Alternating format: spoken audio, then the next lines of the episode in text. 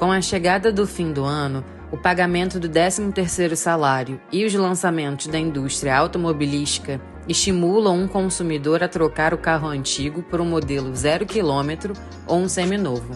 No entanto, o sonho pode se transformar em pesadelo. As altas taxas de juros e as condições impostas por bancos e instituições financeiras, aliadas à instabilidade econômica, representam um grande risco para o orçamento das famílias. Hoje, o automóvel zero quilômetro mais barato custa em torno de 66 mil reais. Já os seminovos vivem um momento de valorização. A tabela FIP, que é utilizada como parâmetro para o preço dos veículos usados e cálculo do IPVA, registrou alta expressiva nos últimos meses. Confira mais detalhes sobre financiamentos na matéria completa da Editoria de Economia em odia.com.br.